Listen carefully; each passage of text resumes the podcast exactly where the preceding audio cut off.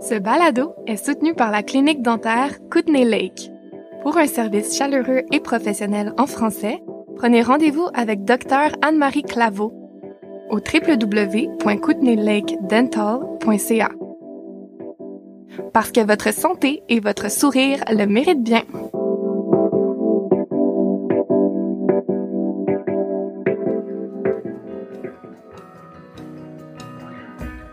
Quand ma mère est décédée, son meilleur ami vient nous visiter et dit J'aimerais ça que tu rencontres ton père.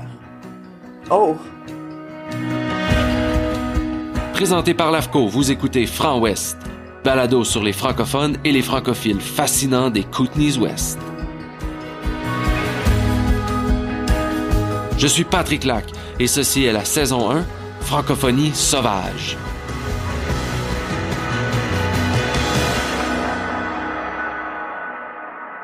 Suis allée dans un cours de français ici à Caslo. C'était super drôle. J'allais passer du temps avec les enfants à l'école, puis euh, je veux dire, je vais pas donner de nom. C'est pas leur faute. C'est pas des bons cours de français.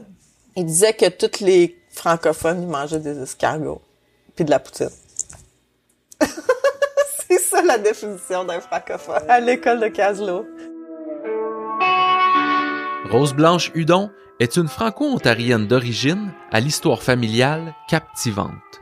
Détentrice d'un diplôme d'études supérieures spécialisé en théâtre de marionnettes et scénographie, elle nous raconte la création des célèbres marionnettes géantes réalisées à partir de 2014 pour l'Association des francophones des Kootenays Ouest.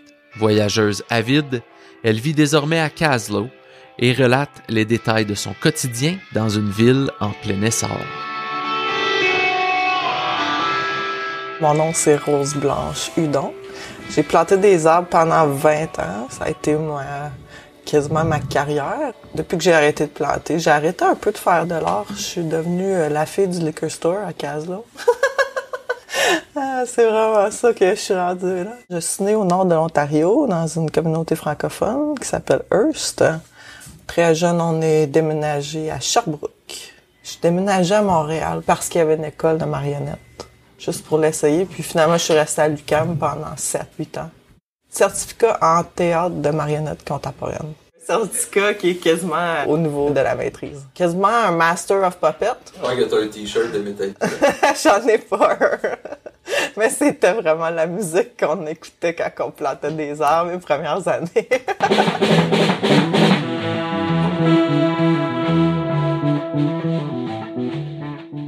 C'est dans notre génération d'avoir des marionnettes dans toutes sortes de spectacles. On a tout eu passe-partout, euh, Fraggle Rock. Je pense que ça a été juste comme une passion qui s'est développée avec le temps. En habitant à Montréal puis en Europe, j'ai eu la chance d'avoir des vraiment bons spectacles de marionnettes comme on ne pouvait pas se l'imaginer. Différents des marionnettes traditionnelles. Je pense que c'est ça qui m'a donné la piqûre. Comment est-ce que Comment je suis arrivée ici? C'est vrai, j'ai pas fini l'histoire. Non, c'est une longue histoire, c'est pour ça. J'étais dans les cadets aussi à- quand j'étais plus jeune, donc j'avais découvert les montagnes. J'avais vraiment aimé. euh, j'ai eu la chance de faire un camp à Banff pendant six semaines, parce qu'on faisait juste de la montagne. Alors, euh, je voulais vraiment revenir dans, vivre dans les montagnes, planter des arbres. Euh, ça m'a apporté partout au Canada, en Alberta en premier. Après ça, j'ai été euh, planté sur la côte. euh. Comment c'est arrivé? C'est j'ai planté des arbres à Fauquier et j'ai acheté le livre Ghost Town of the West Kootenays. J'ai trouvé Caslo. et puis j'ai déménagé à Caslo euh, dès que j'ai fini l'école. Fait que ça fait un bout, ça fait dix ans maintenant qu'on est à Caslo. Puis tout ça à cause de un livre. T'étais jamais allé avant? J'étais jamais venue dans les Kootenays, non. Ben, juste euh, frôler, là. À Fauquier, t'es comme dans les Kootenays, mais pas vraiment.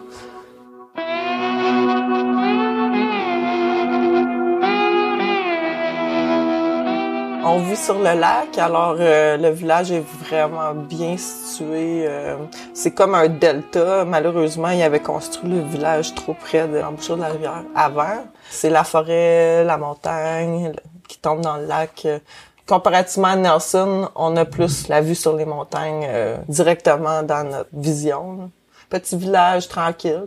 Avoir habité à Montréal pendant longtemps, euh, c'était toujours difficile. Tu voulais aller à quelque part, fait que tu loues un char, le trafic, euh, puis finalement tu te finis à avoir une journée de fin de semaine.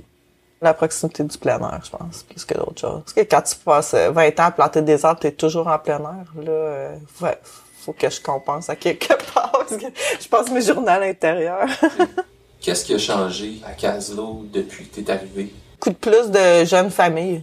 Grosse différence. Euh, Quand on a décidé d'acheter une maison, euh, on avait un petit peu peur parce qu'il y avait juste des personnes âgées autour de nous. on trouvait qu'on était un petit peu euh, marginal. Je sais pas comment c'est arrivé. Je pense que le monde voulait sortir de la ville. L'école, elle se remplit. Parce que ça, c'est triste quand une école pense à fermer. Ça n'est pas arrivé, mais c'était pas loin de... Tout le monde se connaît. Hein? Moi, ça fait dix ans que je suis là. Fait que là, j'ai finalement été acceptée. Il y a plein de monde qui se connaissent, des petites familles. Donc, euh, pour eux, c'est difficile en ce moment, je pense, parce qu'il y a des projets de Zinkton, Skill, là, tout plein d'affaires qui, veut- qui, qui s'apprêtent à changer. Les gens qui sont locaux depuis euh, des années, parce que je te dirais pas, sont tous born and raised, là, mais ils trouvent ça difficile, le changement. Mais en même temps, l'hôpital, ça va pas bien, l'école, ça va pas bien. Tu sais, si tu veux avoir une communauté, il faut que tu la soutiennes, ta communauté. Fait, je pense qu'il y a comme une bonne partie de la communauté qui est prête au changement, mais il y a des personnes qui sont pas prêtes à l'apprécier. Je peux comprendre. Tu sais, c'est, le fun parce que c'est tranquille, Caslo.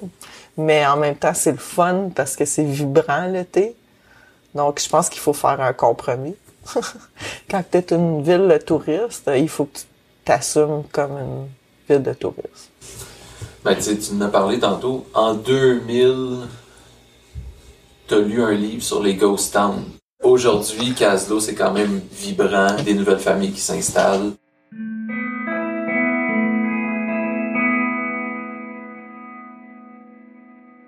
Les marionnettes, pour moi, c'était une façon de faire de l'art sans vraiment avoir à être une peintre. Tu peux faire n'importe quoi avec une marionnette que tu pourrais pas faire avec un acteur.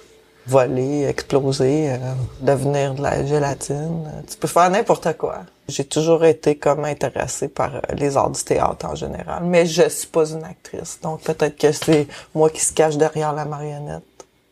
Probablement. toujours été la backstage girl.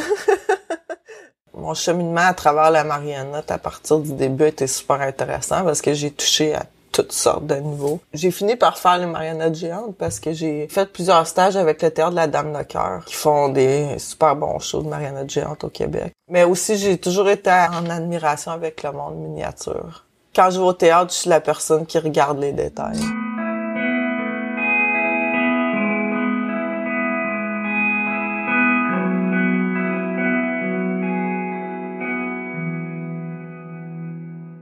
Je pense qu'il y avait déjà l'envie d'avoir les marionnettes géantes parce qu'il y avait toujours des parades euh, en ville ici à Nelson. Il y avait une envie de représenter trois personnages historiques francophones des West Kootenays. Les gens étaient intéressés, surtout les personnes anglophones, à comprendre qui étaient ces personnes-là. On les a amenés un petit peu partout. On a Whitewater Ski Hill, Winterfest à Rossland, il y avait beaucoup de réactions. Guess le monde était un petit peu sur le party quand on a passé. Euh, les gens étaient comme soit qui euh, aiment ça ou soit qui ont peur. Le plus gros défi, c'était d'avoir assez de plasticine pour faire les têtes. Je pouvais juste faire une tête à la fois parce qu'on pouvait pas avoir autant de budget pour acheter autant de plasticine pour faire les trois en même temps. Fait que ça a pris quand même du temps. J'avais toujours fait des têtes grosses comme ça, comme un point, parce qu'on était à la radio. Puis là, tu te retrouves avec une tête euh, de trois pieds par trois pieds. euh, C'est tout un challenge. J'avais peur que ça sorte pas bien, puis ça a vraiment, vraiment bien sorti. Une fois que tu sors le papier mâché du moule, il sèche. Puis moi, j'avais pas le choix de pas les mettre ensemble tout de suite parce que c'est une tête en deux parties. Donc ça sèche, puis ça sèche un peu croche. Alors j'ai été obligée de comme compenser après avoir fait les deux parties. C'était comme, je pense que ça, ça a été le plus gros challenge parce que ça veut sécher comme euh, un fruit sèche. C'est crapoutir. Parce que c'est gros là, right? Un bon défi pour moi. J'aime, j'aime les défis, hein, faut se l'avouer. Le moule, ça a été un bon challenge après avoir sculpté la tête parce que c'est un moule de deux parties. Latex à l'intérieur avec une coque en plâtre. Ils sont pas légères, je vais l'avouer.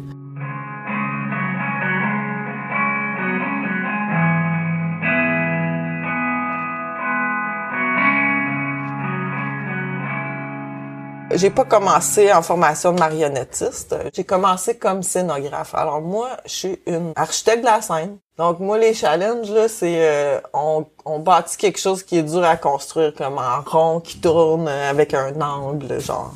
Je sais pas pourquoi, j'ai toujours fait des affaires compliquées, puis je finis toujours à arriver avec un bon résultat, mais c'est difficile entre les deux.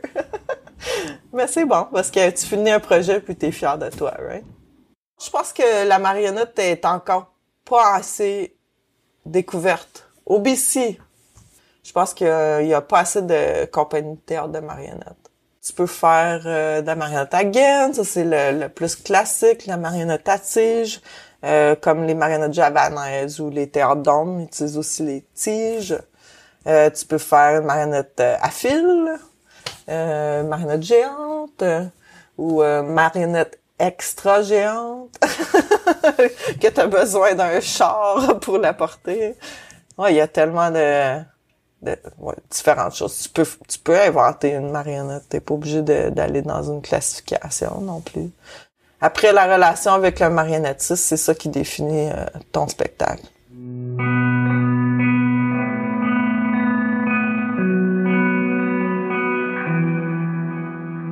j'habite dans un endroit où ce que le monde sont anglophones, puis je respecte la culture de où j'habite. Je suis pas comme toujours une pro franco, mais j'essaie de penser à ma mère. Ma mère est décédée, puis elle était une grande pionnière des franco-ontariens. J'ai planté des arbres près de Hearst, à Long-Lac. Puis les années d'après, j'amenais toujours de mes amis de Sherbrooke planter des arbres. Le monde pas français ici, c'est juste bizarre.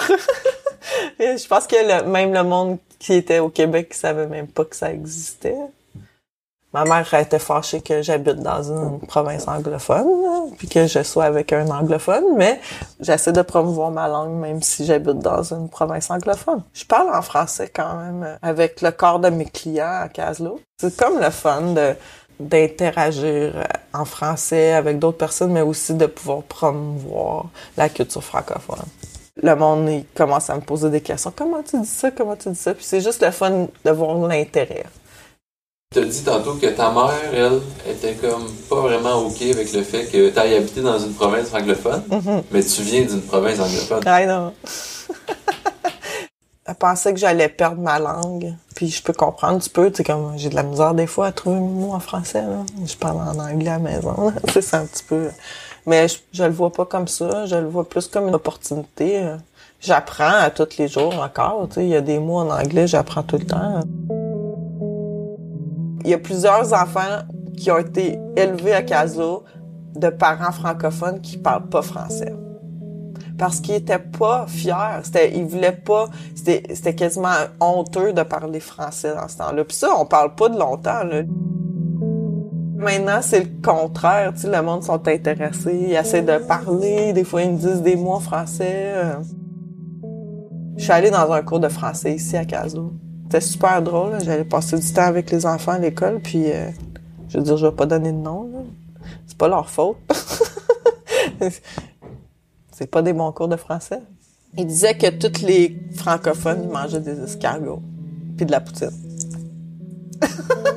C'est ça la définition d'un francophone à l'école de Caslo. Il y a plusieurs enfants francophones qui, tu sais, je connais leurs parents, ils me parlent en français. Sont contents de me parler en français, mais leurs enfants ne parlent pas français. Je pense que tout le monde devrait apprendre au moins deux langues pour c'est bon pour le cerveau, hein, c'est bon pour la communiquer avec d'autres personnes, c'est bon pour l'ouverture culturelle. Puis si on compare avec euh, ce que toi t'as connu à Hearst ou dans en Ontario, disons. Est-ce qu'il y a des similitudes entre les communautés francophones ici et là Oui, oui, tu vois, mais toute ma famille parle pas anglais. Là. Je te dis, c'est la même affaire partout au Canada. Toute l'éducation de seconde langue est pas, est pas super bonne. Je pense que j'étais plus nationaliste quand j'étais jeune, mais c'est parce que je comprenais pas. la politique. Maintenant, je pense que je trouve que on devrait quasiment avoir moins de définitions entre les provinces. On devrait plus avoir euh, une vision globale de notre pays parce que ça nous ralentit tellement à plein de niveaux, euh, politiques, culturels. Puis euh, la francophonie est oubliée aussi à travers de ça. J'en parlais avec mes neveux euh, que à Vancouver, la deuxième langue, c'est le, le mandarin. Ils me croyaient pas. Parle-moi de ta famille. Comment ils ont trouvé ça, le fait que tu, décides de t'établir à, disons, euh, 3000 km? Euh, j'ai toujours été pas mal euh, une voyageuse. Euh, depuis que je suis jeune, je faisais du pouce partout quand j'avais 15 ans. Donc, euh, je pense qu'ils s'attendaient à ce que... Comme je te dis, j'habitais en France à un moment donné. Euh, je suis partie à 17 ans à la maison. Donc, je pense que tout le monde s'attendait à ça. C'est pas comme si j'ai une famille très proche. Là. Je viens juste de rencontrer mon père. Ça fait deux ans. Ça donne qu'il habite à Castlegar maintenant. Je pense que je suis née pour être pas à une place. hein. Mais maintenant que j'ai trouvé ma place, je suis prête à ça. Tu sais, j'étais comme pas prête encore quand j'étais plus jeune à, à m'établir, mais maintenant j'ai trouvé ma place. Je pense que c'est correct. Ma famille, je pense qu'ils sont cool avec ça. C'est comme si euh, j'étais prédestinée à revenir ici pour pouvoir rencontrer mon père. Peut-être c'était dans mon cheminement de vie.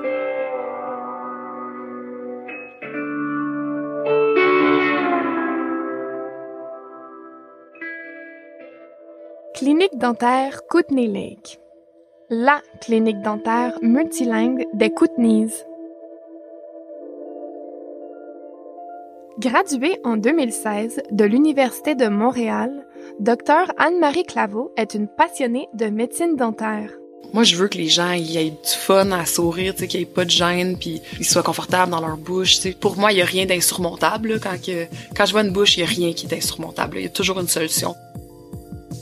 Trilingue, elle offre ses services de dentiste généraliste en français, espagnol et en anglais. C'est le fun aussi de pouvoir communiquer dans sa langue maternelle. Ça l'enlève un, espèce d'effort là, de plus, de comme tout traduire, surtout dans des termes de la douleur ou les termes de comme de sensibilité là qu'on n'est pas, on n'est pas trop habitué de parler de ça. Là, fait que si je- si les patients sont capables de me parler dans leur langue maternelle, je pense que ça l'enlève une une couche d'effort. Que ce soit pour une chirurgie complexe, un traitement d'orthodontie, une greffe de gencive ou simplement pour une seconde opinion, prenez rendez-vous avec Dr Anne-Marie Claveau pour discuter de votre santé bucco-dentaire. Visitez la clinique dentaire Kootenay Lake au 556 rue Joséphine à Nelson ou via le site kootenaylakedental.ca. Et n'oubliez pas de mentionner que vous avez entendu parler de notre commanditaire grâce au balado Front Ouest. Merci de soutenir votre francophonie locale. Je suis Patrick Lac et vous écoutez Franc Ouest, saison 1, Francophonie sauvage. Enregistré au studio de l'AFCO à Nelson, en Colombie-Britannique, voici la suite de ma conversation avec notre invité aujourd'hui. Rose Blanche Hudon. De ce que je comprends, tu viens de connaître ton père, Ah, Ouais. Puis là, ça adonne qui habite à Castlegar, dans tout le Canada. Ouais, il habitait à Revelstoke. On était pas sûr si c'était mon père, mais on a fait un test de DNA, puis finalement, c'était lui mon père. Fait qu'il a décidé qu'il allait déménager, puis... Euh, ben ça, j'ai fait mon premier Noël avec mon père cette année. on s'entend super bien. euh, c'est comme si on s'était toujours connus. C'est juste naturel. Ma mère est partie en 2015, mais j'ai rencontré mon père après, puis je vois ma mère dans mon père. Tu sais, tu vois comment ils ont eu quand même une relation forte, même si ça a été euh, court par rapport à toute la vie. Euh, le lendemain de décès de ma mère, on était les deux à Hearst, moi puis mon frère, j'ai grandi avec. Je pensais que on était du même père. Quand ma mère est décédée, son meilleur ami vient nous visiter et dit J'aimerais ça que tu rencontres ton père. Oh! Pourquoi c'est son père puis pas mon père? Fait que finalement, ce qui est arrivé, c'est que hum, ma mère et mon père, ils étaient quand même dans une commune hippie. fait qu'il y avait pas mal d'affaires ouvertes dans les relations. Euh, Il y a un gars qui était en train de faire du pouce au bord de la rue, puis ma mère, l'a invité, puis euh, ça a été l'histoire de mon frère. Mais ça, ça a jamais été vraiment dit. Je pense que même peut-être elle, elle savait pas que c'était pas le fils de mon père, le gars avec qui il était. Mais finalement, après toute cette histoire-là, que mon frère a rencontré son père, puis se ressemble vraiment, tu sais, puis il habite à Hearst. Euh, moi, ça m'a vraiment comme tourné à l'envers parce que moi, qui est plus jeune que ce gars-là, mon demi-frère finalement, euh, pourquoi que j'aurais le Jean, le gars avec qui t'es marié comme père, parce que ça fait pas de sens. Pour moi, j'ai un autre père que le gars que ma mère m'a toujours dit que c'était mon père. Je me suis mis à téléphoner tous les amis de ma mère pour pouvoir essayer de mettre les morceaux de casse-tête ensemble, pour finalement retourner au gars qui habitait à Riverstone, puis lui demander de faire un test de DNA. Mon chum est allé le rencontrer avant moi parce que ça a donné qu'il travaillait à Revelstoke, puis il a cogné à sa porte, puis euh, il a dit « C'est ton père ». Mais mon père était en choc parce que ma mère lui avait toujours dit qu'on n'était pas ses enfants. Ils ont eu deux enfants. Fait que j'ai deux demi-frères, une demi-sœur. Voilà. En apprenant que le monsieur de Revelstoke, c'est ton père. Là, t'as appris du même coup que t'avais deux autres demi-sœurs, c'est ça? Euh, un demi-frère et une demi-sœur. Je savais qu'eux autres, ils existaient. Ouais, on a reçu des lettres à un moment donné, mais ma mère, elle avait une terrible relation avec un autre homme, puis euh, les lettres se faisaient jeter à la poubelle. Mais à un moment donné, j'ai trouvé une photo euh, de mon...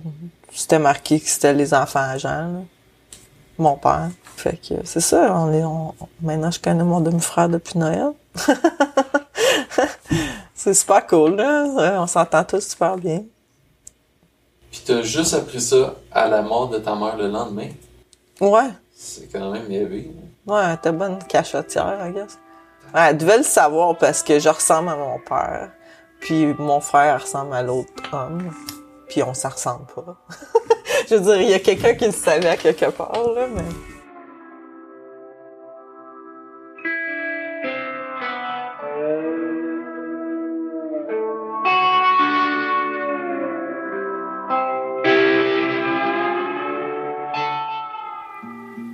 Si vous avez aimé cet épisode, c'est vraiment important de vous abonner à la série Franc Ouest sur la plateforme balado de votre choix et de nous laisser un commentaire 5 étoiles. C'est la meilleure façon d'assurer la survie de notre projet. Et si chaque personne prend le temps de le partager avec un ami, on pourra continuer longtemps à vous faire découvrir notre francophonie sauvage. Franc Ouest une production de l'AFCO. Consultante journalistique et rédaction, Marie-Paul Berthiaume. Consultant technique, Anthony Sana. Gestion des médias sociaux, Dania Prou. Graphisme, Louis Fortier Design. Image du logo, Wild Air Photography. Narration publicitaire, Mathilde Van Branteghem. Thème musical, The Great Novel. Ambiance musicale, Kent Kataoka. Cuckoo Tales, Patrick Lac and South Heaven. Transcription, France Marchand. Comité d'écoute, Marie-Paul Berthiaume, Pascal Boyer. Nous reconnaissons l'aide financière de Patrimoine canadien. Je suis Patrick Lac. Merci d'avoir été à l'écoute et à la semaine prochaine. Ben, j'ai une main, là, de une des marionnettes, parce que malheureusement, j'ai fait deux fois la même main.